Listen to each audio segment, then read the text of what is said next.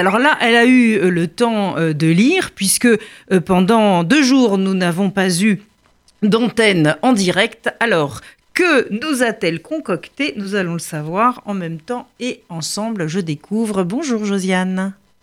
Bonjour Paul-Henriette. Alors Aline, oh là là, vous allez me faire pleurer sur mon adolescence, c'est terrible.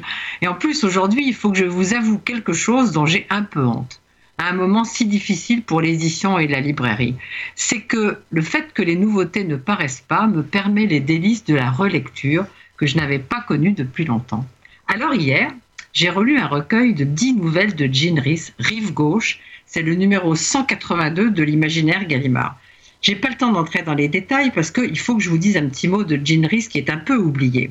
Pour ce qui est de ce livre, je vais juste vous citer Ford Madoxford, qui a beaucoup défendu Jean Rhys, elle en avait besoin. Arrivant des Antilles douée d'une terrifiante intuition et d'une passion exagérée, presque maladive, pour tous les marginaux du monde, Jean Rhys a laissé courir sa plume le long de toutes les rives gauches du vieux continent. Jean Rhys donc, 1890-1979, britannique, né aux Antilles. Premier recueil de nouvelles en 1927 qui était consacré à la vie à Paris, sur la rive gauche précisément.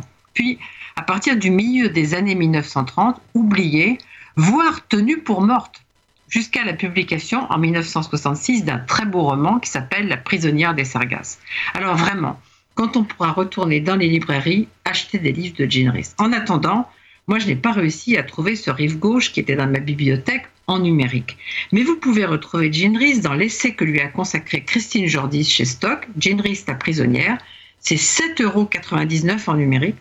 Vous pouvez aussi la croiser dans Sisyphe est une femme de Geneviève Brisac, dont elle est venue parler à RCJ.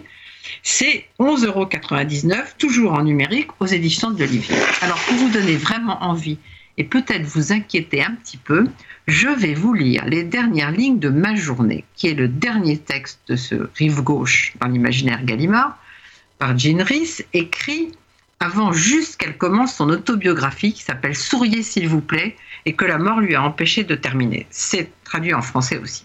Alors accrochez-vous.